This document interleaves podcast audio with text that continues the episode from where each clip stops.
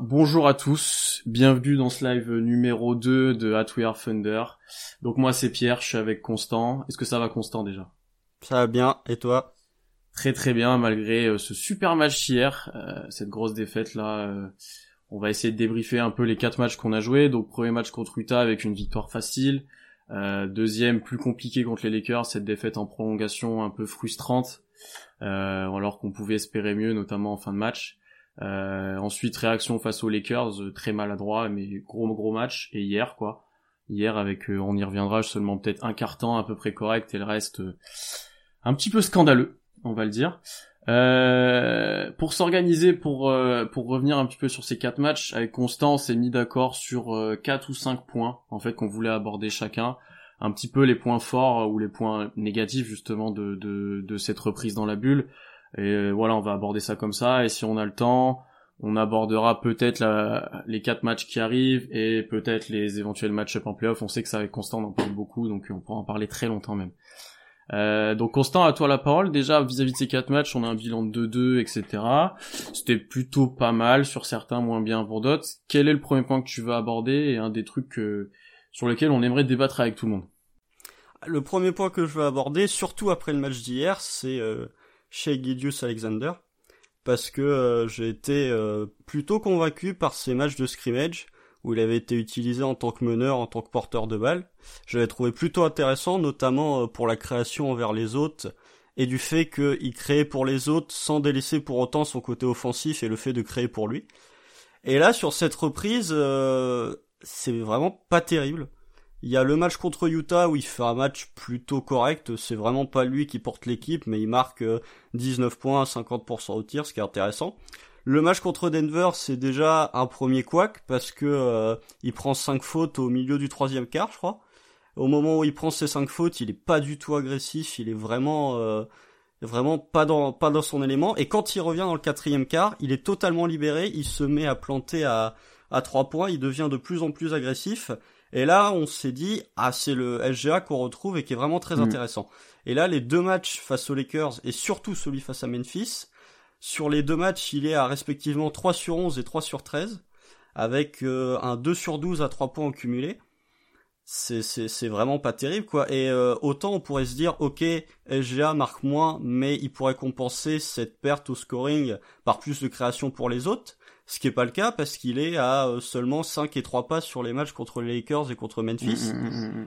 Donc euh, c'est bien de euh, commencer à se comporter comme une superstar, de vouloir lancer ses propres chaussures, mais il y a un moment où va falloir euh, réagir parce que euh, on va en parler, ça va être un peu notre fil rouge tout au tout au long du live. Avec l'absence de Schroeder, t'as besoin d'un LGA qui est agressif et t'as besoin d'avoir un LGA qui est capable de marquer des points. Et si il continue à, à, à être aussi mauvais et à être aussi peu agressif, en fait c'est ce que je lui reproche. Si encore il shootait à je sais pas moi, 8 sur 24 par exemple. On pourrait dire, ok, il est maladroit, mais au moins il est agressif, il essaye de faire quelque chose. Là, sur le match d'hier, il prend 13 tirs, dont 8 à 3 points. Il se contente juste de rester derrière la ligne à 3 points, de tenter des, des tirs qui sont compliqués pour lui, qui sont souvent très très courts, parce que c'est des tirs qui sont pas faits pour lui. Et il tente deux trois fois de créer pour les autres, mais on voit bien que c'est, c'est pas son, sa qualité première, quoi. Donc, après, pour me tempérer un peu mes propos, SGA, cette saison, il a déjà eu des moments où il était plutôt dans le mal, et à chaque fois, il a répondu par des grosses performances. Donc, je vais pas le défoncer en disant que ça y est, il est devenu nul, ou euh, ça y est, il commence à faire sa superstar, mais je dis juste que, sur ces derniers matchs, pour moi, il manque d'agressivité, il manque d'envie, il, il sait pas trop comment jouer, et c'est à lui de se remettre dans le droit chemin, et de redevenir agressif et de passer plus de temps près du cercle et à mi-distance plutôt que de camper derrière la ligne à trois points. Ouais, alors plusieurs choses sur ce que t'as dit. Déjà, il y a eu un commentaire par rapport à sa coupe de cheveux. Justement, hier, il est revenu à l'afro. On avait espoir que ça soit le L'afro est trop euh, longue, faut la couper. Et voilà, ça, ça, ça va toujours pas. Donc c'est pas la coupe, mais on est d'accord avec euh, ce commentaire-là. Au début, on était moyen fan de sa petite, euh, de sa coupe avec les tresses là. Euh, non, ce que de ce que t'as dit, je suis plutôt d'accord. J'étais, en fait, sur les scrimmages et sur le premier match, j'étais plutôt content de ce qu'il montrait. Il avait un peu une attitude de star, on en avait parlé. Euh, tu sais, l'impression d'un mec qui pouvait dominer un peu quand il voulait, qui faisait un peu ce qu'il voulait sur le terrain, etc. euh, qui se sentait un peu au-dessus et qui l'était, tu vois. Mm. Euh, et bah comme tu l'as dit, plus discret. Alors face à Utah, j'ai aimé parce qu'il a pas hésité face à Gobert plusieurs fois. Il a mis des gros tirs, des gros lay-ups. donc ça c'était plus que positif. Et petit à petit on a perdu ça. Tu vois, si tu prends l'exemple du match contre les Lakers, il y a plusieurs layups qui laissent passer pour une passe un peu hasardeuse parce qu'il a peur de Davis. Il y a mm-hmm. plusieurs attitudes comme ça euh, où il est moins agressif comme tu l'as dit, il prend plus de tirs à trois points et c'est et en fait c'est beaucoup plus compliqué parce que alors je pense qu'il prend confiance à son tir, il a progressé, et c'est pas négatif, il est pas mauvais à trois points, même si là il était maladroit, mais sa force et on le sait depuis le début de saison, c'est 20 points, ils viennent des drives, ils viennent de euh, s'arrêter, faire une feinte, refaire un petit fade away à mi-distance, enfin ces choses-là. Euh, donc là, il a ouais, il est un petit peu en recherche comme je vois. Euh, et aussi, il est beaucoup mieux défendu qu'avant. Je pense qu'il est beaucoup plus ciblé. Euh, là où c'était un peu plus surprenant l'année pendant la saison, là les gens l'attendent beaucoup plus, surtout qu'il n'y a pas Schroeder, ça enlève une grosse menace. Lui, il en il en paye beaucoup parce que euh, Schroeder portait la balle quand Chris Paul n'était pas là et Shai était en deux. Euh, là, quand Shai est en meneur, alors il essaie d'organiser les choses, c'est assez compliqué, ça tu l'as entendu un petit peu parler.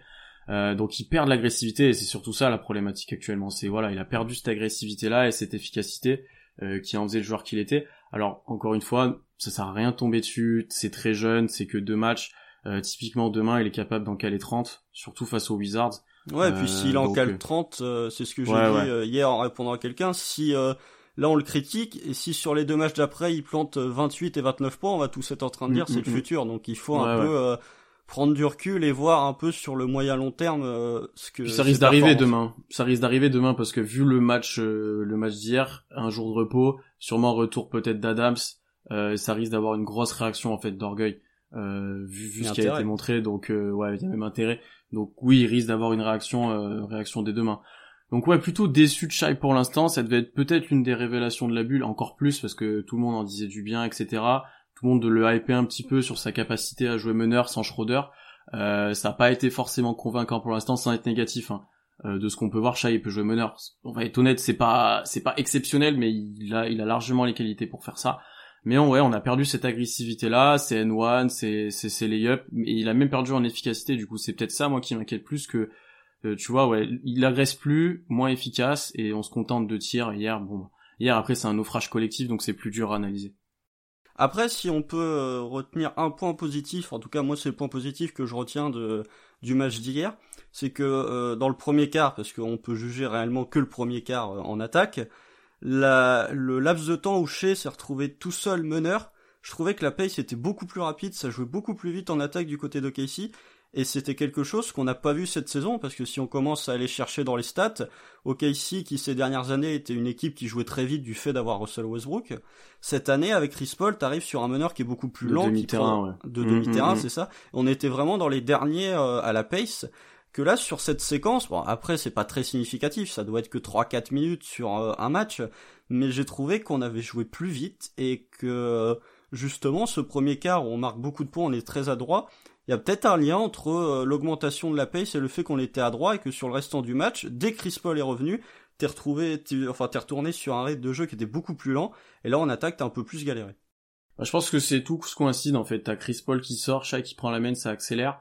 On joue plus petit, il y a plus Nerlens, t'as l'entrée de Diallo, t'as l'entrée de Beasley qui aime aussi jouer avec cette vitesse-là. Euh, et ça met un peu en confiance tout le monde. Il y a des stops qui se font et on, gagne en adresse, tu vois, on gagne en rythme. Et vraiment, au-delà de gagner en confiance, on gagne énormément en rythme et c'est ce qui fait qu'on a pris feu sur ce premier carton, je pense. Hein. Donc là-dessus, je suis d'accord avec toi. Et c'est vrai que c'est quelque chose euh, qui a un petit peu de vitesse parce que quand Schroeder est sur le terrain, même avec ses qualités de vitesse, il joue énormément en demi-terrain sur pick and roll. Et c'est quelque chose qu'on fait moins avec avec Shea et euh, et ouais, il une forte augmentation de la peste. Donc il y a une vraie différence de style de jeu, ça c'est important de le, souligner comme tu as dit. Après, euh, voilà, euh, pour conclure sur Shea, faut pas paniquer. Ça reste une mauvaise passe comme il a eu cette saison. Ce que, ce que, ce que je voulais dire aussi, c'est qu'on l'a pas mentionné, c'est qu'on est très exigeant avec lui maintenant, en fait. C'est-à-dire que, en fait, qu'on a commencé la saison, on savait qu'on avait un grand espoir en lui, c'était notre prospect, mais il a déjà surpris toute la saison, il a vraiment progressé. Maintenant, on est devenu en mode, on le traite près comme un All-Star, en fait, j'ai l'impression, moi. Quasiment, ouais. Ouais, donc on est exigeant, on veut que ça, on veut que qu'il soit efficace, qu'il soit agressif, donc voilà, euh, à voir comment ça se confirme.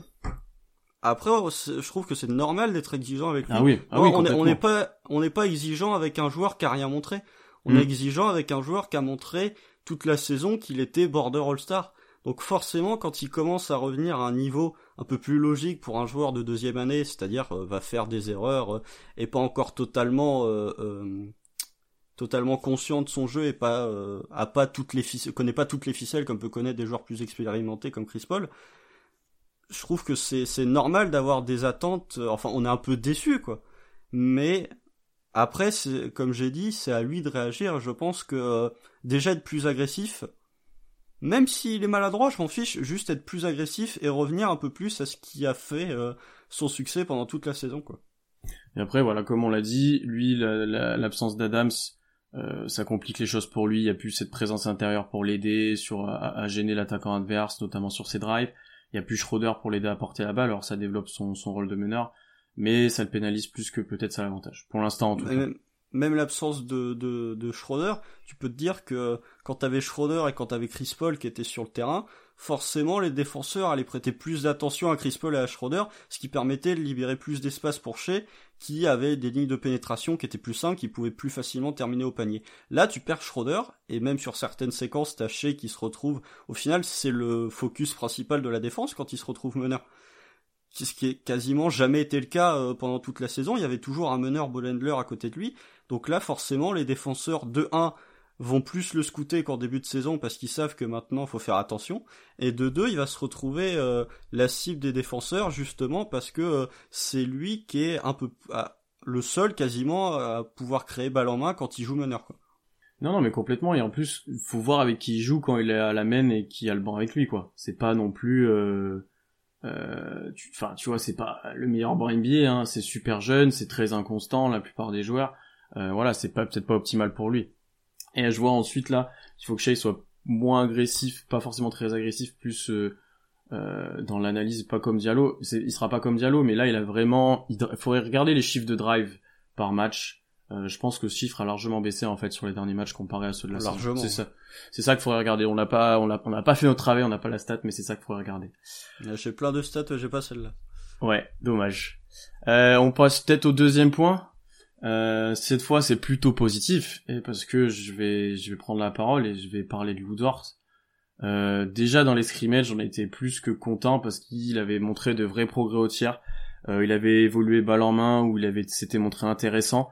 Et là, en fait, sur les, les, les quatre matchs, c'est le joueur le plus constant dans l'intensité. Défensivement, c'est peut-être le meilleur joueur depuis le début de, des matchs.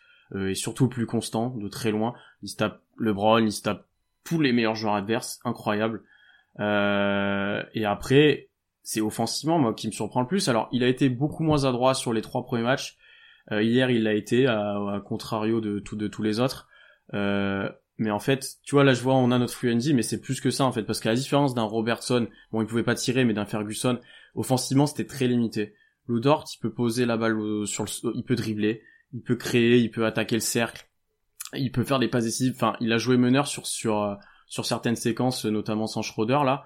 C'est vraiment impressionnant ce qu'il propose et c'est voilà, c'est offensivement c'est une toute autre une toute autre addition parce que lui il est capable de, il est pas négatif balle en main, il hésite pas à prendre les tirs. S'il est un peu à droite, c'est il est chiant à défendre. Hein. C'est devenu quelqu'un qui est chiant à défendre.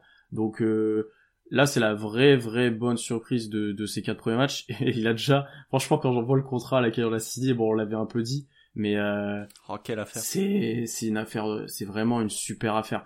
Alors oui, il y a des il y a des il y a des euh, il y a des pertes de balles et etc. Il y a il y a un peu de déchets, mais c'est normal, c'est un rookie qui était en tous les contracts. Il y a il y a pas tant de pertes de balles que ça. Hein. Euh, il en perd euh, depuis la reprise. Il a perdu 5 ballons sur 4 matchs. Tu vois, mais il y a un peu, voilà, il y a du déchet. Je pense dans les choix, dans certaines choses, tu vois, des fois c'est un peu encore brut. Mais alors, euh, de ce qu'il montre, on peut. C'est l'un des seuls, je pense, qu'on a presque rien à reprocher sur le. il a été benché un petit peu. Euh, alors c'était contre Denver où Diallo est vraiment bon et Dort est moins bon. Je crois il est il est benché un petit peu en première mi-temps et il revient directement en deuxième mi-temps euh, euh, prêt à prêt à repartir et à défendre fort. Ouais, bah après j'ai pas grand chose à rajouter sur ce que t'as dit. juste pour la stat, Lugensdort est sur trois matchs consécutifs à au moins 10 points marqués. Je pense que euh, quand on l'a signé, euh, ou même quand il a intégré le, 5 majeur, je pense pas que tu t'attendais à voir Lugensdort quasiment tourner à 10 points de moyenne depuis la reprise. Après, comme t'as dit, euh, moi c'est le seul joueur que dont j'ai pas de que j'ai pas à critiquer depuis la reprise, parce que sur tous les matchs, il s'est il s'est donné. Tu le vois contre les Lakers, il commence un peu à, bien agacer LeBron, même si hmm. ça reste LeBron, il s'est pris deux trois coups d'épaule quand même qui l'ont bien fait valser. Mais tu regardes, il défend contre LeBron et, hier face à Memphis, il défend Jamorant, donc ça montre un peu la polyvalence qu'il peut avoir en défense où il peut te défendre un 3 comme LeBron, qui est même quasiment un 4, et il peut te défendre un meneur surathlétique comme Jamorant. Après, au niveau de son tir, c'est plutôt irrégulier. Euh, effectivement, le match contre euh, Utah, il est à 1 sur 5 à 3 points. Contre Denver, il est à 1 sur 6. Contre les Lakers, il est à 0 sur 4. Il y a que hier, au final, où il a été plutôt adroit.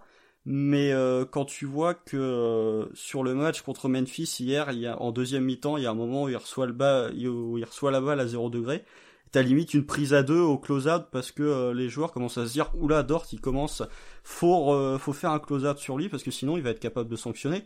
Ça c'est plutôt intéressant parce que comme on a parlé du fait que chez ou d'autres joueurs euh, perdaient de, des lignes de pénétration à cause de l'absence de Schroeder si Dort commence à se retrouver avec un défenseur qui reste vraiment sur lui tout le temps bah, ça va ouvrir des lignes de pénétration à d'autres joueurs ça va permettre à d'autres joueurs d'être plus libres et, euh, et voilà quoi. Et en, attaque, euh, balle en main, il est super performant. Je trouve que euh, vraiment, tu, tu retrouves un, joueur qui est capable de défendre comme défendait Robertson, comme défendait Ferguson, avec un euh, Bolendler comme pouvait l'être, peut-être pas au niveau de Reggie Jackson, mais tu vois, un croisement entre le, un joueur qui était là pour jouer meneur, faire des pick and roll, avoir la balle à main comme était Reggie Jackson ou comme était Dennis Schroeder, avec un joueur qui est capable de défendre comme Robertson ou comme Ferguson. C'est vraiment très très intéressant, je trouve.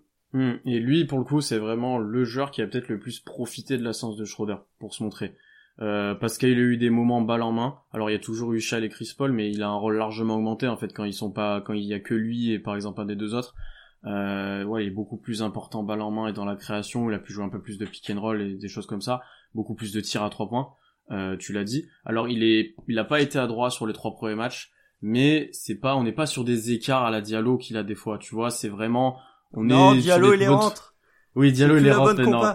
Mais, à, l'époque, à l'époque Diallo où c'était brick ou soit c'était dedans, soit c'était brick ou airball. Là, on est sur une constance où c'est, ça touche tout le temps cerf, c'est très proche de rentrer à chaque fois où c'est switch. Tu vois, donc ça c'est plutôt positif pour un joueur qui est encore brut comme lui et que c'était pas le point fort. Et après, bah, comme tu as dit, c'est le two-way player maintenant. En fait, il, il a complètement excédé les attentes. Tu vois, on en parlait dans le premier live même, euh, ou même avant le, la reprise des scrimmages, on le mettait un peu en concurrence avec les autres, même s'il était un cran au-dessus. Là, il, a un cran encore plus. Ouais, il est vraiment au-dessus, au-dessus, au-dessus. Et la comparaison avec Marcus Smart, elle augmente de jour en jour. C'est euh, euh, c'est de plus en plus ça et euh, vraiment très très intéressant de, de ce qu'il a proposé. Euh, et là, il monte autour de lui. Hein. Il est peut-être même plus tanké que Marcus Smart euh, au début. Ouais mais peut-être moins euh, smart il manque un peu de, ouais ouais ouais ouais. Il, manque un peu de comment dire de vice qu'a Marcus mm. Smart. Ouais complètement. C'est peut-être une chose qu'il faudra qu'il développe et il a des il a des bons maîtres euh, des bons mentors en, en, en, Schroeder et en Chris Paul s'il a envie de développer ça je pense. Le, vice Chris Paul ça le vice Chris Paul c'est c'est pas trop mal. Non donc Dort presque du positif c'est le point un peu positif à à, à retenir un petit peu de ces quatre matchs euh, je vais te laisser enchaîner sur le point suivant. Je crois que ça va être un point un peu plus dense, si je me trompe pas. C'est euh, l'attaque, c'est ça, oui? Mmh, si je me trompe pas. Je crois que c'est euh, l'attaque. Bon bah c'est un point plutôt négatif là pour le coup. Mmh. Juste un petit point sur les statistiques. Depuis la reprise de la NBA à Orlando, OKC est 19e sur 22 en offensive rating. Il y a les Lakers qui attaquent moins bien, mais genre vraiment moins bien. il y a Toronto et Washington. Horrible. Horrible les Lakers. Et Toronto, ils ont pas besoin d'attaquer. J'ai envie de dire. C'est pas faux. mais euh, en attaque, c'est vraiment, vraiment pas terrible. C'est notre pire offensive rating depuis euh, octobre, donc euh, depuis vraiment le début de la saison, il y a une éternité. En attaque, c'est une critique que je vois pas tellement les gens reprocher, mais que qui moi m'agace beaucoup les équipes coachées par Billy Donovan, peu importe les saisons, ne font pas de passes décisives. Tu regardes les stats, OKC est toujours, même de les, même à l'époque Westbrook, OKC est toujours une équipe qui est dans le top 5, enfin bottom 5 des équipes qui font le moins de passes décisives par rapport au panier marqué. Et cette saison, c'est encore le cas, et depuis la reprise, c'est encore pire, puisque on est avant-dernier en termes de euh, pourcentage de passes décisives, donc en gros, c'est euh, le pourcentage sur un panier marqué, est-ce qu'il y a une passe décisive ou pas? Je sais pas si euh, j'ai bien expliqué, mais voilà. complètement. Il y a que les Clippers qui, il y a que les Clippers qui font pire sur ce pourcentage-là. Genre même une équipe comme, euh, je sais pas moi, comme euh, Portland qui cette année était dernière, aujourd'hui est huitième sur la reprise. Donc voilà. En attaque, au niveau des tirs, on est plutôt maladroit sur les tirs extérieurs, notamment les tirs complètement ouverts. On est que à 36% à 36% sur les tirs à 3 points complètement ouverts, ça commence à devenir compliqué. Et ensuite, euh, bah, c'est le fil rouge, quoi. C'est l'absence de Schroeder, parce que euh, avec l'absence de Schroeder, tu perds un, joueur qui scorait 18-19 euh, points par match. Donc si 18-19 points par match, il faut les trouver ailleurs pour les compenser. Et si en plus de ça, tu commences à avoir chez qui lui passe de 21 à 11 points par match tout en étant maladroit, bah tu vas forcément en attaque tu galères parce que euh, tes seules options au scoring ça va être Chris Paul. De temps en temps euh, euh, Gallo qui va te mettre un tir à trois points ou au poste.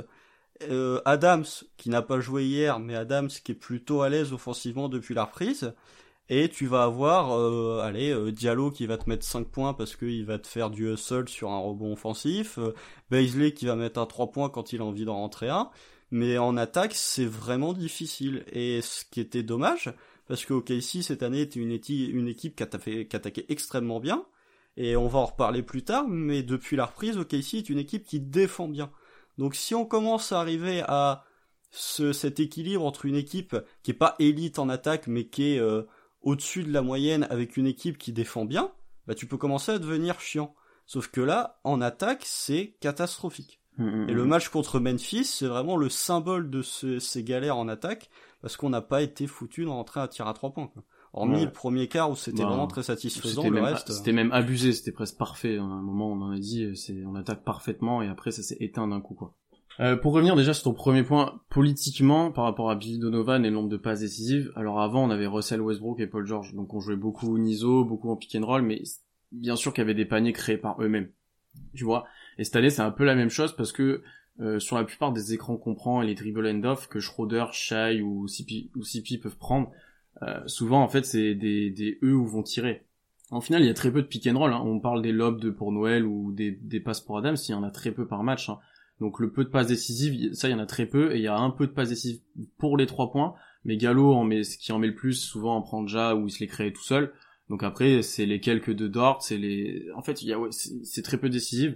Euh, parce que c'est comment fait jouer Billy Donovan et c'est pas c'est pas forcément un, problème si tu trouves des solutions hautes et ce qu'on a fait toute la saison hein. on a été plutôt efficace et ça a été plutôt agréable à regarder jouer hein, même s'il n'y avait pas énormément de pas décisives donc pour moi ça peut être problématique mais c'est pas en fait on a toujours été comme ça oui mais justement quand tu effectivement je te rejoins sur le point que euh, quand t'as euh, Dennis Schroeder, quand t'as euh, Shea Alexander et quand t'as Chris Paul qui sont tes meilleurs marqueurs, effectivement, tu vas avoir des joueurs qui vont beaucoup jouer en ISO, donc forcément, t'auras pas beaucoup de passes décisives. Sauf que, justement, quand tu commences à être en galère en attaque, quand tu commences à avoir euh, des joueurs comme Shea qui sont plus capables de créer leur tir et de marquer, justement, ce qui sera intéressant, hmm. c'est que Billy Donovan réponde hmm. en proposant des systèmes où t'as beaucoup plus de mouvements de balle, et où justement, ce mouvement de balle va amener à des paniers faciles. Sauf que là, tu l'as pas. Ce qui fait que en, tu te reposes quasiment que si Chris Paul met pas ses pull-ups à mi-distance en ISO, bah t'es en galère en fait et euh, t'as pas de solution, t'as pas de plan B pour attaquer autre que euh, l'ISO quoi. Donc ça, là ça commence à devenir mm, compliqué. En fait quand tout fonctionne bien ça va mais par contre quand ça s'arrête qu'on n'est plus à droit euh, ça devient vraiment compliqué, ça devient négatif en fait comme tu dis, il y a rien qui se crée, ça joue à un écran, il n'y a pas grand chose autour. Non, non, ça je suis d'accord. Et d'ailleurs, Billy Donovan a été assez laxiste hier quand ça se passait vraiment mal. Et ça peut être un petit peu un reproche qu'on peut lui faire. Il avait pas trop eu besoin sur le premier match, mais là, il a été un peu laxiste. Et après, moi, ce qui m'embête le plus sur l'attaque, euh, au-delà de ça, c'est l'inconstance, quoi. C'est euh, bah, hier, premier quart-temps exceptionnel, du riz, des tirs ouverts, tout le monde impliqué. Pour le coup, la balle tournait un peu mieux. Tu sais, t'avais des extra passes, t'avais du jeu au large et tout. Euh, Et après, tout s'arrête, quoi ça devient du Chris Paul euh, qui essaie de se créer des choses tout seul et qui essaye de forcer un petit peu. Euh, Gallinari, quand il est pas dedans, c'est compliqué. Là, il y avait pas Adams, c'est pas Schroeder qui manque énormément offensivement à Schroeder. Hein. Euh, ah, parce qu'il apporte beaucoup de choses. Ouais, ouais, il apporte beaucoup de choses. Mais Adams, on, tu vois, les gens, je pense, ont compris pourquoi Adams c'était important et qu'on pouvait pas faire jouer que Noël hier. Parce que il, défensivement, il a un impact, même offensivement pour les jeux au poste dans les passes, c'est au-dessus de Noël largement. Même dans les écrans, euh, c'est primordial quoi. Après Adam, c'est pas exemple de tour proche, hein, parce que ah, non. non, quand tu vois le match contre Denver, ce qu'il prend face à Jokic, bon. Et il est pas agressif en attaque et voilà, alors que les Lakers, il était juste parfait, il était juste parfait dans, dans, dans son rôle. Et euh, non, non, donc euh, offensivement plutôt plutôt compliqué, plutôt inconstant. Je vois que Sacramento nous pose des questions très Hill contre Adams. Euh, je sais pas trop. Je t'avoue que il m'intéresse, mais il montre des choses moyennes sur le sur la, la, partie de saison. Et Adams c'est plutôt important dans notre effectif et ça devient un petit peu, je vais pas dire une légende d'Okessi, mais euh, une figure de, de, dans le vestiaire, je pense et tout. on a tellement d'arrière et meneur que. Ouais, c'est ça. Au début de saison, je t'aurais peut-être dit oui en plus. Donc euh, parce que je pensais qu'on n'avait pas évolué comme ça et qu'on allait faire des trades, mais là c'est plus compliqué à accepter. Euh, bien choses... par contre. S'il vous plaît. Euh, d'autres choses à rajouter sur l'attaque ou est-ce qu'on enchaîne euh, sur un autre point? Bah non, mais on peut juste conclure en disant que euh, on va espérer que l'attaque revienne. Je pense pas qu'on sera beaucoup plus efficace que ça tant qu'un certain meneur allemand sera pas revenu. on peut faire un point peut-être sur Schroeder maintenant. Il est parti lundi. Euh, mardi. Ça ouais, on a eu la news lundi que au lundi ou mardi. Et je crois que mardi on avait les photos de parce qu'il a pas joué contre Denver, mais il était déjà parti. C'était lundi. Et mardi on a eu les photos de sa femme euh, qui, qui a vu le bébé sur Instagram, etc. Donc tout va bien. Il y a eu des news hier ou avant-hier euh, sur Instagram où il s'entraînait, etc. Euh, et pas de news sur ce retour. Pas de news sur ce retour. Alors pour l'info, euh, s'il s'est testé tous les jours pendant qu'il était hors de la bulle, il aura 4 jours de quarantaine et que c'était négatif bien entendu. Euh, si c'est pas, il a pas fait ça, c'est 10 jours. Donc en gros, s'il revient dans le week-end, euh, il sera là pour les playoffs. S'il revient début de semaine aussi, on va dire, euh, il loupera probablement la, la, la, fin de la saison régulière. Euh, mais s'il a pas fait les tests, que je ne pense pas, je vous avouerai, euh, ça sera 10 jours et là, ce sera plus compliqué. Bah, tout dépend quand il revient. Les playoffs, ça débute quand? Le 17 août? C'est ça.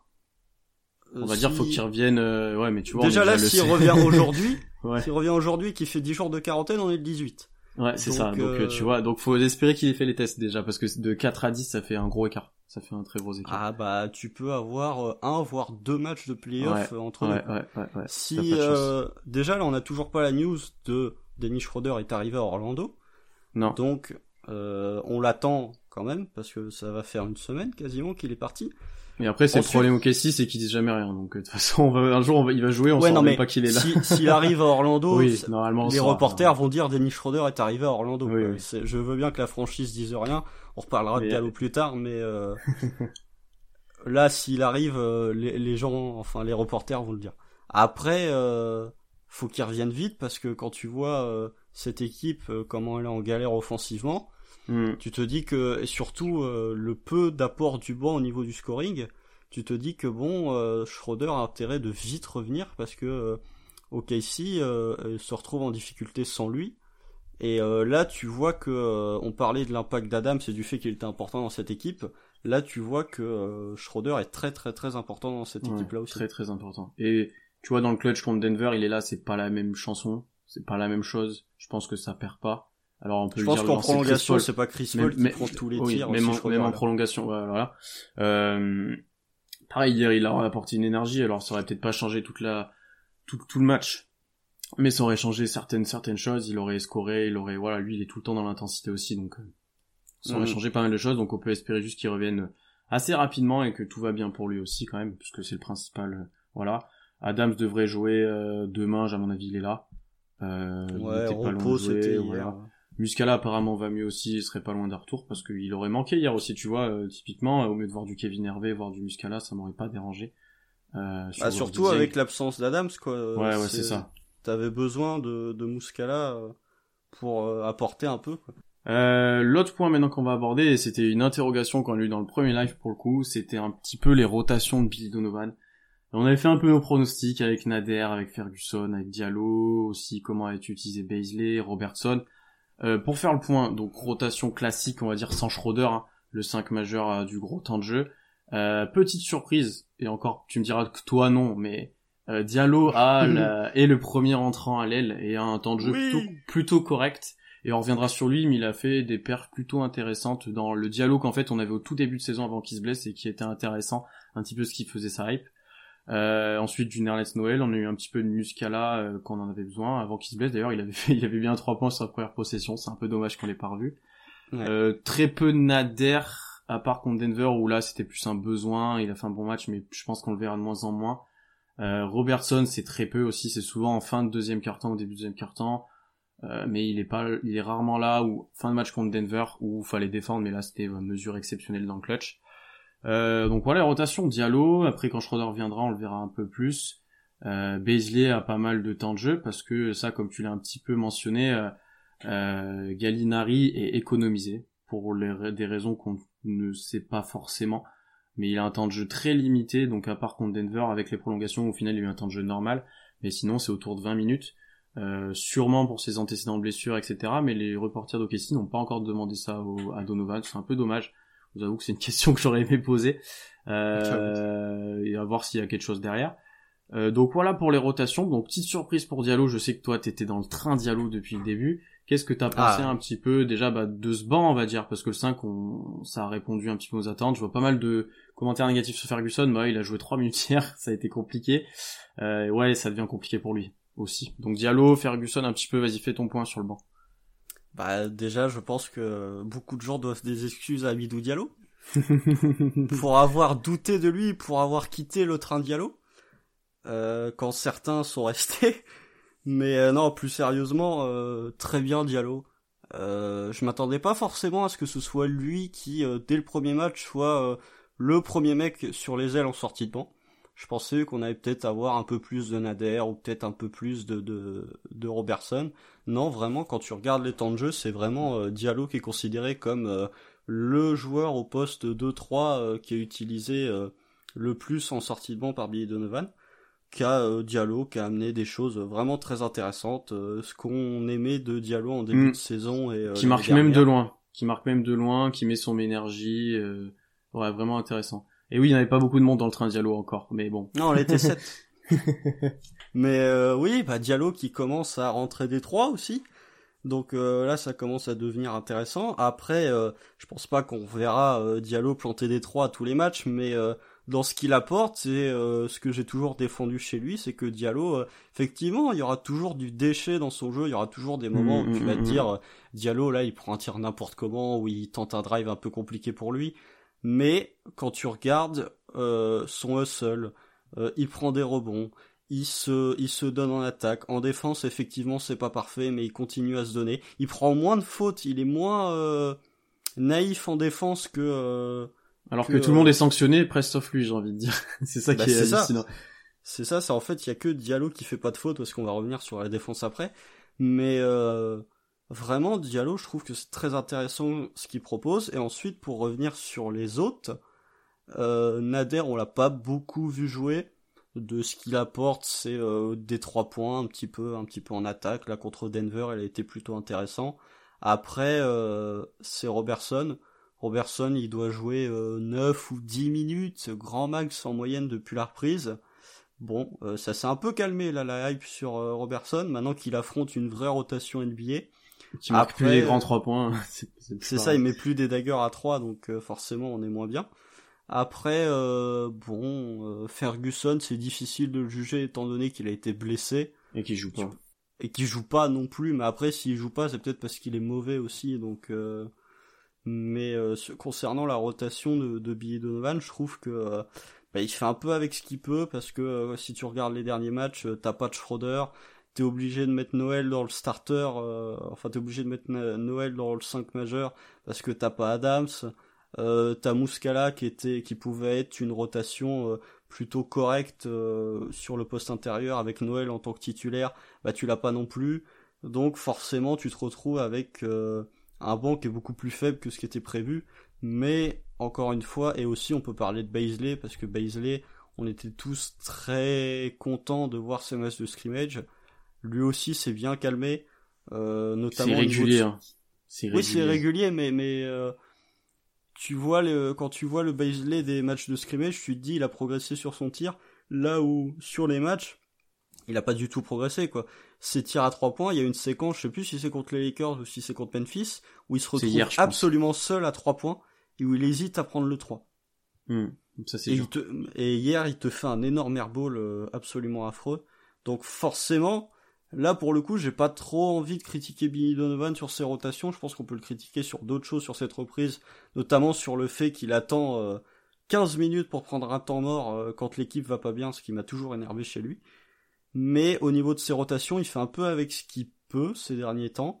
Et euh, déjà le retour d'Adams et euh, le fait de redécaler Noël sur le banc, je pense, va faire du bien à cette équipe. Et le fait de retrouver Denis Schroeder, quoi. Quand tu vas retrouver Schroeder, tu vas te, retrouver avec tes rotations habituelles. là, je pense que le banc tournera beaucoup mieux. Puis de faire jouer Gallinari, c'est son vrai temps de jeu. Hein. Parce que je sais que des fois il est moyen et tout, mais c'est une autre équipe offensivement quand il est là. Sur il est cap justement, donc là le fait qu'il joue 20 minutes, qu'il ait juste des passages. En plus, il a des passages longs. C'est ça qui est bizarre c'est qu'il va jouer les 7 premières minutes, on va plus le voir 10 minutes, et il va rejouer 8, tu vois, c'est, c'est un peu incompréhensible comment l'utiliser, c'est vraiment quelque chose, moi, qui m'intrigue. Euh, pour revenir sur Ferguson, je vois pas mal de choses, toi, t'as, as beaucoup dit sur Diallo, je pense qu'il n'y a pas grand chose à rajouter, c'est la bonne surprise. Euh, sur Ferguson, euh, déjà, il est là encore l'année prochaine, il a son option a été élevée sur sa dernière année de contrat rookie dès le début de saison, donc il est encore là l'année prochaine, donc il faudra discuter d'une prolongation, je pense, l'année prochaine, il n'en aura pas avant. Euh, qu'est-ce qu'on va lui proposer? C'est une bonne question. Si ça reste comme ça, que ça bouge pas, qu'il est derrière euh, la rotation, euh, dans la rotation, il est derrière Diallo, il est derrière peut-être Nader et tout, il sera derrière Dort, c'est sûr. donc pas sûr qu'il soit prolongé. Après, ne pas non plus, comme on l'a fait avec Diallo, forcément descendre du train tout de suite, parce que Ferguson, toute la saison, par contre, il était défenseur élite. ça, c'est quelque chose que vous pouvez pas enlever à, à Ferguson. Hein c'est défensivement c'est monstrueux c'est pas Dort physiquement mais il est monstrueux dans les termes de, de notamment sur les écrans non porteurs pour traverser pour passer c'est vraiment très très très fort euh, et après c'est offensivement à partir du moment où il pourra mettre des tirs il sera intéressant s'il est encore comme tu l'as dit dans le premier live en running et pendant le match ça sert pas oui voilà il sera pas prolongé c'est certain pour revenir pour Beasley je serais peut-être pas aussi négatif. Alors hier c'était très compliqué, il a des passages compliqués quand il n'est rien, quand c'est compliqué offensivement, qu'il est pas droit. C'est un joueur qui a besoin de ça, qui a besoin de scorer, je pense, et qui a besoin d'avoir la balle en main. J'adore quand il prend le rebond, qui remonte le cercle sur open court là, qui peut traverser le terrain en fait. Euh, je pense qu'il y a peu de joueurs NBA capables de faire ça. Euh, de sa taille, de ce voilà, donc vraiment intéressant. Il a eu des passages plutôt bons hein, où il va marquer sur Gobert, notamment le premier match, je l'ai trouvé intéressant, il a été bon. Et après là, oui, il a perdu en rythme, il a perdu au niveau de l'adresse. Euh, donc ouais, plutôt plutôt compliqué, plutôt compliqué pour euh, Blaisley sur ces derniers matchs. Mais ouais, comme tu l'as dit, les rotations pour l'instant on peut pas faire autrement. Euh, mais pour le coup, on avait cette question de rotation de playoff. Si Schroeder revient avec Noël en sortie de ça fait 7 joueurs. Euh, et le huitième, ça risque peut-être d'être Diallo pour l'instant. C'est ça, tu vois, qu'on s'attendait peut-être pas. Bah ouais, après si tu fais une rotation de playoff, euh, je pense que tu tournes à 9. Là, je pense que les rotations de playoff, elles sont quasiment décidées. T'as le 5 majeur normal, t'as Schroeder, Noël, et t'as Baisley et Diallo qui vont sortir du banc et qui vont être les deux joueurs plus plus euh, pour faire une rotation à 9. Quoi. Je pense pas qu'on prendra d'autres joueurs ou vraiment Nader et Robertson sur des très très courtes séquences, peut-être un peu de Muscala, mais vraiment, je pense que là, si on joue Denver et que c'est grand en face, ça peut être intéressant. Tu sais, s'ils font jouer Plumlee et Jokic ou quelque chose comme ça, euh, il pourrait être intéressant. Ouais. Oui, bah, comme dit dans les commentaires, taper sur Beasley hier, ça a pas de sens. Non, mais c'est sur les autres matchs qu'on en parle aussi, tu vois. Oui, voilà, on, on, analyse tout et juste ce que je veux dire, c'est que je tape pas sur Baisley euh, juste pour lui taper dessus, c'est juste que sur le match d'hier, c'est flagrant parce qu'il se retrouve euh, ouvert à trois points vraiment avec personne autour et il a une seconde où il hésite à le prendre, là où dans les matchs de scrimmage, il aurait pas hésité une seule seconde. Ouais, le fait qu'il perde confiance, c'est plus inquiétant en fait que le fait qu'il rate. Honnêtement, c'est plus ça moi qui m'embête. Là-dessus, je, je, je suis complètement d'accord avec toi. Euh, donc voilà pour les rotations. Donc encore une fois, on est dans l'attente du, du, retour pour les blessés. Je crois que ça commence déjà de parler des matchs playoff. Euh, Constant, on arrive. On arrive. Euh, il reste un point à aborder, c'est défensivement. Je pense que là-dessus, tous les deux, on est d'accord. Euh, ça a été plutôt positif. Bon, à part hier où on a arrêté de défendre tout simplement pendant trois quarts temps. Il y avait zéro envie, zéro intendicé. Ouais, je pense qu'on avait plus envie de jouer. Euh, sur les trois premiers matchs, c'est plus que positif. Hein. bon, Utah, c'est très faible offensivement. Honnêtement, il n'y a pas trop eu de soucis. Euh, très intéressant contre Denver, on les limite en termes d'adresse. Bon, Jokic, quand Jokic est énervé, euh, c'était compliqué, mais Michael Porter Jr. fait un match exceptionnel. Et sans ça, bah, sans son adresse ultime, ouais, c'est sans son adresse là, le match il est remporté bien plus largement. Et après contre les Lakers qui sont catastrophiques en attaque depuis la reprise, notamment en adresse extérieure, on a été plus que cohérent. Donc est-ce que c'est pas aussi le point positif, comme tu l'as dit, on devient une équipe défensive plus que correcte et Schroeder revient et c'est pas le dernier dernier dans cette catégorie non plus. Oui, bah je, suis d'accord avec toi. Le match contre Utah, effectivement, c'est l'Utah de début de reprise qui était vraiment pas bon offensivement, même si ça va mieux entre guillemets pour eux depuis. Après le match contre Denver, c'est un match un peu particulier parce que effectivement on défend bien sur les extérieurs. Après on prend quand même euh, Michael Porter Jr. qui fait un, match incroyable avec euh, une superbe adresse au tir extérieur. Par contre à l'intérieur, on en a parlé un petit peu avec la performance d'Adams, on se fait rouler dessus par Jokic quoi. C'est-à-dire que Jokic euh, a montré que autant Adams, si tu lui mets un pivot qui joue près du cercle et qui est plutôt athlétique comme Gobert, il va te le tenir sans problème. Par contre, si tu joues un jeu, si tu lui mets un pivot qui va être, qui va jouer un peu plus au large comme Jokic, il va vraiment avoir il lui a roulé dessus. il lui a roulé dessus. Il, a roulé dessus. il a montré aussi un petit peu, et ça c'est, c'est un de tes arguments, c'est la limite physique un petit peu qu'on peut avoir parfois. Euh, tu sais, face à Denver, on s'est vraiment fait ouvrir dans la raquette. Ils ont joué, ils ont fait un peu du bully ball. Hein. C'était vraiment tout dedans, surtout qu'ils mettaient pas de tir. Euh, même Michael Porter Jr., la moitié de ses tirs, c'est sous le cercle, il va marquer, hein, sans quand même pas loin. Donc euh, euh, ouais, c'était une petite, il a montré, ça a montré une limite défensive là. Après, euh, contre les Lakers, euh, c'était une, bonne performance défensive, pas juste sur les joueurs extérieurs, mais je trouve qu'on a très bien tenu Anthony mm. Davis. Mm, mm, là, pour le coup, bravo à Adams qui s'est très bien rattrapé et qui a largement tenu Anthony Davis. Après, sur le match d'hier, euh, Nerlens Noël s'est fait rouler dessus par euh, Valanciunas même notre secteur intérieur de manière globale, Baisley a eu de, beaucoup de difficultés face à la rotation intérieure de, de Memphis. Après, en défense, je suis plutôt mitigé dans le sens où euh, je trouve que euh, sur les extérieurs, on défend très bien, même euh, tout ce qui est en rapport avec la ligne à trois points, les shoots extérieurs, je trouve qu'on les défend très bien. Par contre, il y a deux points qui sont vraiment négatifs pour moi. Le premier, c'est qu'on fait trop de fautes. Et là, ça commence à devenir flagrant sur le fait que dès que l'adversaire commence un peu jouer au poste, commence un peu plus s'approcher de l'extérieur, on a beaucoup de mal à pas faire de faute. Et euh, ça, c'est lié avec le deuxième point qui est que euh, c'est compliqué la défense à l'intérieur. Et je parle pas juste d'Adams qui défend sur un pivot. Je trouve que dès que t'as un adversaire qui commence à s'approcher du cercle, on lui donne deux points trop facilement, quoi. Et c'est mon, mon principal reproche sur Adams, c'est que Adams c'est un joueur super athlétique, un joueur très tanké. Par contre, c'est un joueur qui est très terre à terre, qui est très au sol et qui va pas monter dans les airs. Il va plutôt te verrouiller le rebond que d'essayer de jouer le contre, déjà. C'est ça. Et euh, tu te retrouves avec un manque, je trouve qu'on a un manque de dissuasion euh, à l'intérieur, ce qui fait que nos adversaires vont se dire, il y a Steven Adams, bah je vais aller pénétrer parce que de toute façon, euh, j'ai de la probabilité que je me fasse contrer par Adams, c'est très faible. Hum, non, ça, je suis complètement d'accord avec toi. Euh, bon, le les fautes, c'est pour beaucoup d'équipes, hein. mais nous, ça devient problématique parce que c'est beaucoup de joueurs. Mais on sait que par exemple, Doncic, Charden ont eu des problèmes de fautes, même Davis en a eu. Voilà, il y a eu pas mal de soucis pour pas mal d'équipes. Mais là, nous, ça devient problématique parce que on n'est pas très profond en rotation par rapport à Denver. Ouais, Denver, ils avaient pas trois starters, mais au final, c'est Michael Porter Jr. qui joue à la place, il en met 30.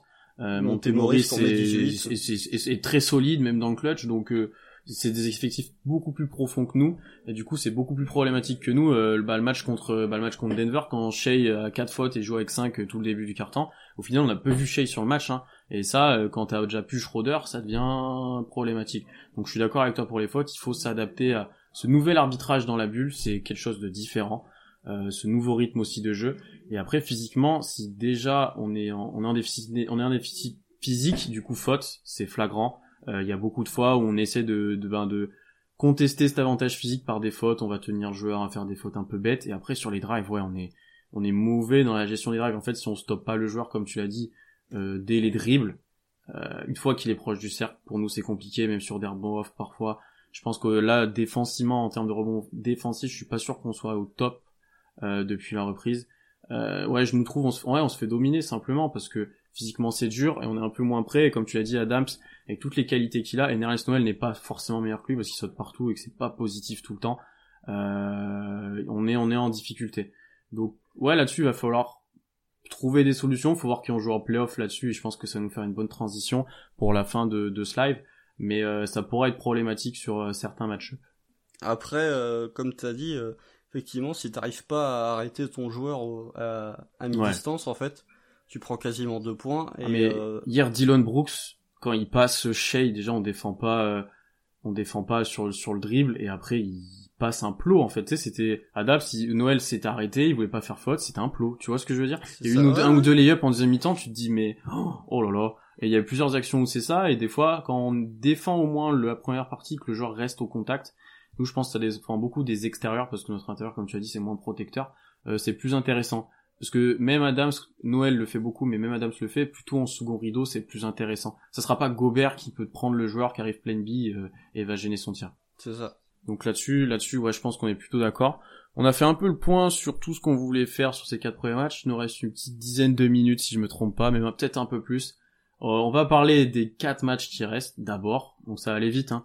Et après, on parlera des matchs playoffs. Donc là, il reste quatre matchs. Washington, euh, qui ça doit être une victoire. puis Phoenix, Phoenix. Ensuite, là, ça sera plus compliqué, puisque très bonne équipe de Phoenix depuis la reprise, euh, qui va clairement jouer le play-in euh, jusqu'au bout, va essayer de se qualifier pour play-in. Euh, et ensuite, deux gros matchs Miami, à voir qui joue, s'ils font reposer ou pas. Mais Miami, c'est très solide, ça joue bien. Et enfin, les Clippers. Donc là, encore une fois, à voir qui joue. Il y aura peut-être le retour d'Arel, on sait pas. Enfin voilà Kawhi joue pas ce soir d'ailleurs, par exemple pour Portland, c'est encore un petit avantage. Euh, donc euh, ouais, il faut en prendre quelques-uns, au moins deux, c'est le minimum. Euh, de toute façon, le seul truc qui est en jeu maintenant, c'est de remettre en forme tout le monde. On va pas finir septième. Et après, c'est du calcul de match-up, mais tout le monde des calculs. On a vu que Utah a laissé des matchs, Houston, on sait pas trop. ça devient compliqué là. Ah bah clairement, après, de toute façon, les calculs là, ça sert plus à rien parce que quand tu vois que Utah Utah a quand même fait, euh, a sorti, enfin a mis euh, au repos quatre de ses cinq starters. Hier, hier c'était infâme. Oh là là. Et, même euh, Clarkson joue que 25 minutes. Enfin, c'était. Oh, mais ils ont, ils ont rien respecté. Tu vas voir que ce soir contre Denver, ils sont capables de faire pareil. Ils sont capables de dire bon allez, on met tout le monde au repos. Clairement. J'attends de voir, j'attends de voir, j'attends de voir ce qu'ils vont faire. Mais clairement, ce que vise Utah, c'est la sixième place. Eux, ils sont dans une logique de on s'est fait éliminer les deux dernières années par Houston, pas trois. C'est vraiment. Euh, ouais, je pense. Ils, savent euh, qu'ils vont se faire tuer par Houston, c'est sûr. Mais oh, bah là clairement. voilà. Euh, c'est le pire match-up pour eux et ouais ouais. Bah c'est la pire match-up surtout parce que le principal défaut des Rockets c'est leur défense. Et si tu veux espérer battre les Rockets en playoff, il faut que tu aies une bonne attaque. Ce qui est pas le cas de Utah actuellement. Non. Puis la défense en drop de Gobert sur Harden, ça va durer. Voilà, bon, on l'a vu les dernières années. Hein ça a très peu marché. Et là, en plus, il y a même plus Capella, donc voilà, c'est clairement, ouais, je pense que Utah veut éviter Houston. Et comme tu l'as dit, peut-être qu'ils font exprès de perdre, à voir, à voir. Hein. On peut jamais oh, trop savoir. Après, ça se trouve, Houston finira devant Denver. Enfin, ça se trouve, il peut se faire prendre à leur propre jeu parce que ça, c'est, c'est serré. Hein. Même les Clippers, j'ai vu passer son surfini en deuxième, euh, pas forcément. Ils sont à un match et demi, je crois. Ils ont de la marge. Je suis d'accord avec toi, je les vois pas descendre, mais il faut pas qu'ils fassent n'importe quoi. Hein. Tu vois, ce soir, ils jouent Portland, ça peut perdre sans Kawhi. Euh, si Denver bat Utah, il y a quoi? Il y a 0,5 matchs d'écart, je crois, si je me trompe pas un de tête. Donc euh, rien n'est encore fait, à part peut-être Dallas ou moi que je mets bien derrière. Bah, Dallas, je crois, est quasiment sur des 7 septième, ouais. Donc derrière, c'est vraiment du calcul. et là, du coup, oui, sur les derniers matchs, nous jouer le mieux possible, gagner le maximum de matchs. Au bout d'un moment, on peut pas calculer, et puis les autres calculent aussi, donc autant être autant être propre. Combien on nous va finir? En fait, ça dépend du tas. S'ils font exprès de chuter, ils peuvent être derrière nous. Mais bon, la défaite de hier nous fait un peu de mal. Euh, je pense qu'on ne sera pas devant Houston. Je ne pense pas. De toute façon, euh, le, vrai débat, c'est, euh, enfin, le vu que tout le monde est à Orlando, la vraie question, c'est est-ce que tu finis 6 ou est-ce que tu finis 5-4 À partir du moment où c'est pas très intéressant de se demander est-ce qu'on finira devant Houston à partir du moment où t'as pas l'avantage du terrain. concrètement, c'est est-ce qu'on veut, est-ce qu'on joue Denver ou est-ce qu'on joue les Rockets? C'est ça. C'est aussi simple que ça la question. Et là-dessus, toi et moi, on n'est pas d'accord. Euh, oui. C'est le débat éternel et je vois qu'en commentaire ça avait commencé. Euh, je préfère jouer les Lakers, non, parce que LeBron en playoff, c'est gentil deux minutes, mais je pense qu'il va un peu s'énerver. Euh, je préfère éviter. C'est ça. Et puis Anthony Davis. Euh, puis oui, oui, Davis, on l'arrête sur un match, mais sur sur quatre ou sur une série de 7 Voilà. Mais je vois pourquoi tu dis pourquoi on préfère jouer les Lakers, ils sont pas bons, mais bon voilà. Euh, alors moi je préfère jouer Houston. Euh, non, je préfère jouer Denver, pardon. Ah tu vois, tu m'as... Oh le lapsus Voilà. Non, Le je préfère, jouer, je préfère jouer Denver. Alors pourquoi? Parce que le, le premier argument, il est un peu subjectif, mais c'est de, de ce comment je l'ai vu, mais j'ai pas confiance en Denver en playoff.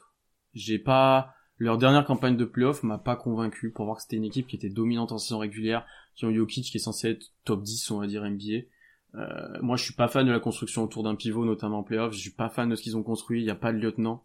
Donc à part si Porter, si Michael Porter devient monstrueux, mais il devient un lieutenant, mais euh, oui, Utah tous les jours. Hein, ça, on, on ne cite pas, on cite que les deux autres Ça parce va que ça être paraît plus compliqué au niveau du Ouais. classement. Mais sinon, c'est Utah, c'est sûr. Euh, ça, c'est voilà.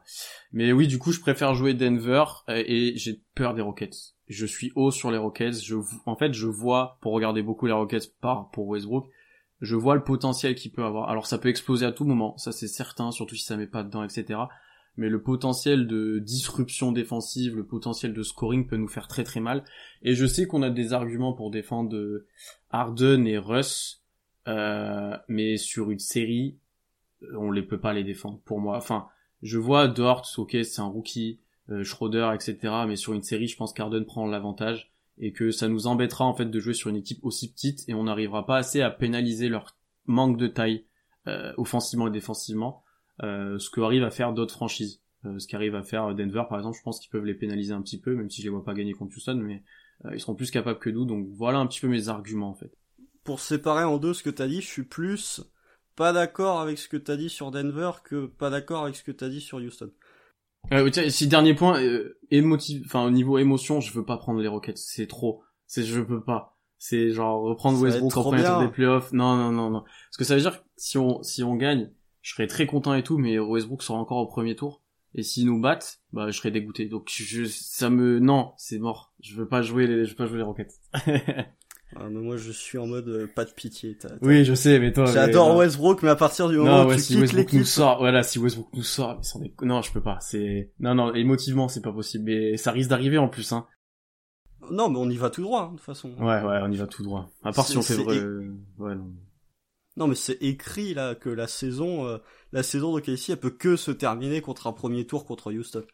Mais euh, pour revenir sur une question de match-up, je trouve que euh, t'es haut sur les Rockets, mais t'es trop bas sur Denver parce que quand tu vois comment joue Denver, sans, il manque trois starters à Denver. Il manque trois starters Ouais, mais et pourtant. euh, c'est ce qu'on disait. Quel renfort ça leur apporte Enfin, en rotation, je veux bien. ah mais si, quand même. seront Murray, il est pas, des fois, il est pas ouf. Harris, c'est pas bon. Je suis désolé, il est pas bon. Non, mais Harris, euh, Gary Harris, offensivement est pas bon, mais en défense, il et est actuellement, et, et actuellement, Michael Porter est meilleur que Barton. Donc, donc à Ouais, partir mais là- justement, tu, c'est, quoi la rotation au poste Ouais, mais ils seront obligés de faire jouer Craig. Ils seront obligés de faire jouer Craig pour défendre. Tu vois, ils peuvent pas jouer que les deux autres, je pense. Tu vois, c'est ça le, la Ce que, ce que fait Torrey Craig, euh, Gary Harris peut le faire. Je suis tu peux te moins. retrouver- Tu peux te retrouver avec Gary Harris qui défend sur l'extérieur adverse, Mmh, le meilleur extérieur adverse, pendant que Michael Porter Jr. est décalé en 3 et que pendant que lui, euh, il plante 30 points et 13 rebonds.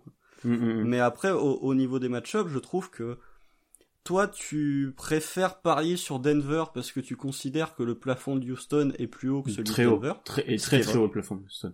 ce qui est vrai, mais moi je suis dans le point de vue inverse et je préfère parier sur une équipe, enfin je, je préfère parier sur une équipe qui est inconstante. Denver, tu sais ce qu'ils vont faire. À chaque match que tu vas jouer contre Denver sur une série de playoffs, tu sais comment ils vont jouer. Denver, c'est pas une équipe qui va arriver et quand tu vas jouer Denver, tu vas dire quel match ils vont jouer. Ce qui est le cas de Houston. Hmm. Quand t'affrontes Houston, tu te dis Après, comment ils vont jouer. Houston, tu sais ce qu'ils vont faire. Tu sais pas comment ou comment Mais ça tu va marcher. C'est plutôt Tu ça. sais pas dans quel mode de jeu Oui, ils vont voilà, se ramener. ouais, tu sais pas vrai. si si Harden allait au strip club avant. Tu sais pas si euh, voilà. Après, Mais, le truc, euh, c'est que contre Houston, nous, je nous vois pas du tout faire des prises à deux constantes sur Harden. Tu vois, euh, de manière tactique. C'est Non, parce qu'on a- on a des joueurs qui sont capables de rester devant. Ouais, mais je pense que ça, tu peux pas. Je pense qu'il faut trapper à chaque fois, en fait. C'est ce qui, ce qui marche le mieux contre eux. Donc, euh, tu vois, moi, ça me, rien que ça, ça m'embête aussi parce que, pour moi, maintenant, et c'est ce que la plupart des franchises font, c'est trap à chaque fois. Euh, et je pense qu'on aura du mal à le mettre en place on le fera pas. Et ça, ça, à, à, à terme, ça nous pénalisera. Mais oui, mais après, euh, peut-être qu'on en parlera plus quand on fera la preview, La de la série sûr, contre ouais, Houston. mais euh, pour moi, il faut pas. Si tu veux battre Houston, faut pas te dire on va arrêter Harden. Non, mais je Pour suis moi, il faut la clé de Houston.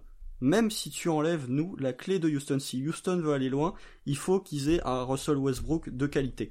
Si t'as juste Harden tout seul qui fait son qui fait son taf, ils vont pas aller très loin. Si Houston veut aller loin, Westbrook c'est la clé en fait. Parce que si tu commences, si t'es Houston et que tu commences à avoir des joueurs extérieurs qui mettent pas dedans ou Harden qui est pas forcément dedans, bah tu peux te reposer sur les pénétrations de Westbrook pour te marquer des paniers. Si Westbrook est bien défendu par un Chris Paul ou par un Shea, bah tu vas te retrouver dans une situation où Houston pourra plus marquer en pénétration.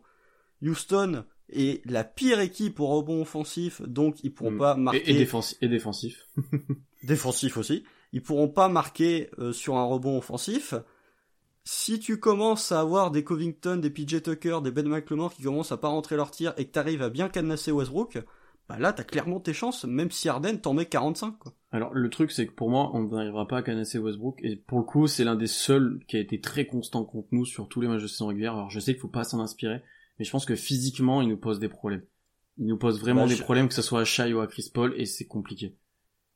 Ouais. Bah, et après, moi pour le euh, coup, pour le coup, pour le coup l'un des points positifs qui si on joue Houston, c'est comme tu l'as dit, on défend plutôt bien le 3 points.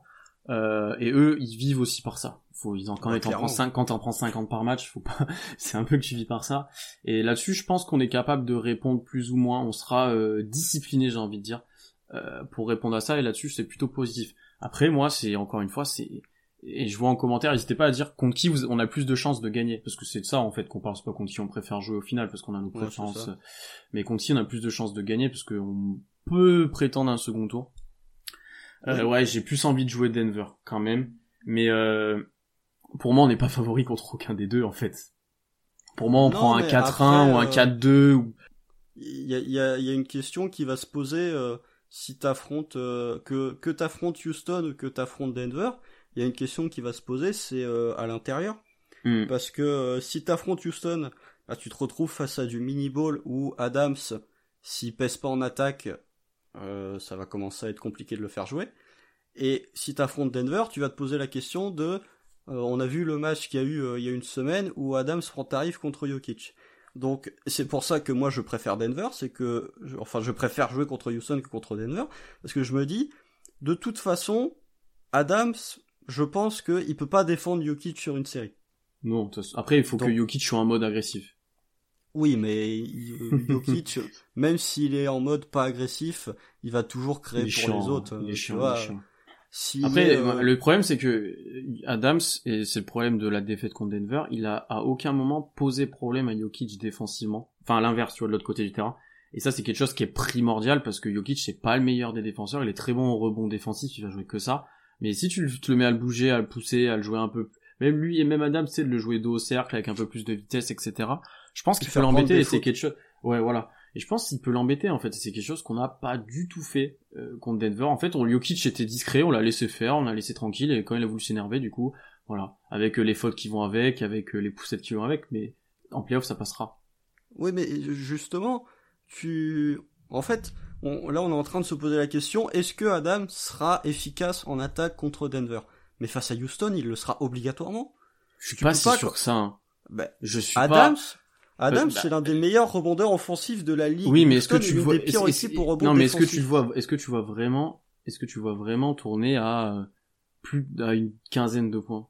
Moi, je pense pas. Ben, déjà, si t'as un Adams qui est en 15-11, Mais je pense pas qu'il sera à 15 points. C'est ça mon, mon problème en fait, c'est que justement j'ai pas confiance dans le fait que Adam va se montrer assez agressif, se- alors qu'il pourrait, hein, on est complètement, je suis complètement d'accord avec toi, mais j'ai pas confiance là-dedans en fait. J'ai l'impression que ça va être le énième euh, PJ Tucker, il va avoir réussi à éteindre Adams euh, au poste et tout, ça, ça, ça va être insupportable. Ouais, mais après, euh, Adams, il, il peut être agressif, même s'il est pas agressif, tu vois, il va quand même te prendre des rebonds offensifs. Il Ouais, va quand même être utile en attaque. Oui, oui, oui. Après, je suis, moi, pour moi, c'est primordial qu'il soit agressif, que ça soit dans n'importe quelle série, il faut qu'on le serve, il faut Bah qu'il oui, ait un rôle en attaque. C'est, Si, si t'as un Adams qui tourne à 6 points comme euh, lors des deux précédentes séries de playoffs, ça va être compliqué. Non, Adams va, être un des facteurs clés en playoff et je pense que ça, on le reverra en preview, mais ça va être clé, en fait. Sa gestion, les fautes qu'il va prendre, comment il va être capable de défendre s'il l'a amené au large, c'est clé, en fait. C'est pour ça qu'il faut qu'il soit en forme et que sa petite blessure, j'espère que c'est pas grave, euh, parce qu'on en a besoin en, pleine mesure de ses moyens, il était très bon sur les scrimmages, etc. Ouais. Après, euh, sur sur euh, sur Adams, pour revenir pour se concentrer un peu plus sur la match-up avec Houston, parce qu'au final, ça va être, il est fort probable que ce soit OKC Mhm. Houston. Mm, mm, Tu- mm. pour moi, c'est mon avis perso. euh, Les gens en commentaire euh, répondez euh, ce que vous en pensez. Tu peux pas battre Houston en à leur propre jeu en fait. Tu peux pas battre Houston en disant je vais mettre Baisley en 5, on va jouer Mhm. en mini ball et on va les taper comme ça. Je pense Pour que moi, en fait, si pour, pour moi c'est pas la solution, mais je sens qu'il y a des moments où on sera obligé de faire ça parce qu'il y aura les Oui, autres tu trucs marcheront pas. Tu vois ce que je veux dire? Mais c'est Tu pas une solution. obligé, je suis d'accord avec toi. Je, je veux pas avoir ça. Je veux bien ça début, 10 en option. sur un match, ouais, ouais, mais pas ouais, 36. Ouais, je vois ce que tu. Et pas euh, genre, euh, c'est quand ça va pas. C'est pas genre une option euh, qu'on Tu mets pas régulièrement. quand t'es à moins, à moins 15 quoi. Oui, oui, je vois ce que tu veux dire. Ouais. Mais ça, je suis d'accord Mais- avec toi. Et, et ju- justement, on pourra aussi se poser la question en preview de, euh, on en parlait tout à l'heure en disant que on n'avait pas de joueur qui était vraiment dissuasif d'intérieur, qui était dissuasif. Adams, quand il va voir Westbrook pénétrer, bah Westbrook va y aller parce qu'en plus il le connaît bien, il sait bien que Adams va pas monter au lui- contre. Il va lui monter sur la gueule. Toutes les actions. C'est possible. Par contre, si tu commences à mettre Nerlens Noël, si tu commences à donner un peu plus de temps de jeu à Nerlens Noël, tu te retrouves avec un intérieur qui est plus mobile qu'Adams, donc qui va peut-être être plus capable de défendre s'il se retrouve en switch sur Harden. Et tu vas te retrouver avec un joueur qui certes est très naïf euh, au contre, Hmm, qui va sauter euh, à la moindre frappe de... Hmm. Mais au moins, il va faire des contres. Parce que Adams, Adams, si encore il était très au sol, mais qu'il empêchait son adversaire de marquer, je te dirais, bon bah ok, c'est Adams qu'il faut le mettre. Mais Adams, quand t'as un adversaire qui drive, il va contester le tir, mais est-ce qu'il empêche vraiment l'adversaire de marquer Je crois pas. Non, non, non, non. non. Que Noël, mais- au moins, il va te mettre deux, deux contres dans un match, Ouais. et ces deux gêner. contres, ils vont être importants, parce que Houston va se dire, il y a Noël, donc forcément, je vais aller moins attaquer le panier que s'il y a Adams. Après, j'ai du mal avec euh, Nerlens sur du long passage en playoff. Je pense que ça va être, tu vois, sur des courts passages, ouais, mais sur un très très gros rôle, j'ai un peu de mal. Mais ça pourrait être une option, effectivement, effectivement. Mais après, t'as le problématique de l'autre côté du terrain, il va prendre des rebonds, mais il est moins capable de les sanctionner. Enfin, c'est plus con. Enfin, c'est des énigmes, hein. Ça va être. euh, Puis surtout, on les a- on a, on n'a pas joué ce Houston-là. Ouais. euh, donc ouais. on n'a pas de, de, de, de match euh, Le match comparatif. référence, ouais, complètement, complètement. Même pas référent, juste un match pour, euh, pour comparer, tu vois, en- pour faire une preview. C'est là, on fait que spéculer sur ce qui va se passer. Quoi. Oui, référence pour te fixer, pour te fixer dessus, référence sur entre les deux équipes qu'on ait perdu ou gagné, mais que ça te serve. C'est ça. de- Juste Non. pour se dire, sur ce match-là, Houston a joué comme ça contre nous, nous on a répondu avec, euh, avec euh, d'autres choses. Là, tu peux pas, en fait, tu fais juste que euh, imaginer ce qui pourrait se passer dans une série, quoi. Mm, Et mm, mm. ensuite, con- contre Denver, euh, contre Denver, je pense que la, la clé, ce serait euh, pas forcément la rotation intérieure, mais plus nos trois meneurs. Ouais, c'est de archi dominer sur les extérieurs. Comme quand on l'a fait quand on les a battus, c'est que on a archi dominé. Et que Denver, alors quand il y avait pas Michael Porter, jouait assez petit, donc on pouvait facilement les dominer là-dessus. Voilà, tout simplement. Ouais. On va devoir arrêter ce live, ça fait un peu plus d'une heure. Euh, je remercie à tous ceux qui, si Houston peut finir troisième. Je remercie tous ceux qui sont venus interagir avec nous. On se retrouve très rapidement la semaine prochaine. On sera pas en live, euh, on sera en, en podcast, euh, notamment pour les previews des playoffs et aussi pour euh, et pour faire le bilan de, de, de la fin de la saison régulière. Le replay est disponible très vite sur YouTube, sur toutes les plateformes d'écoute. D'écoute, pardon. Euh, Constant à demain pour le live de toute façon face à Washington. Ouais. Merci d'être venu encore une fois parler avec nous et avec moi. Et à bientôt. Salut. Salut.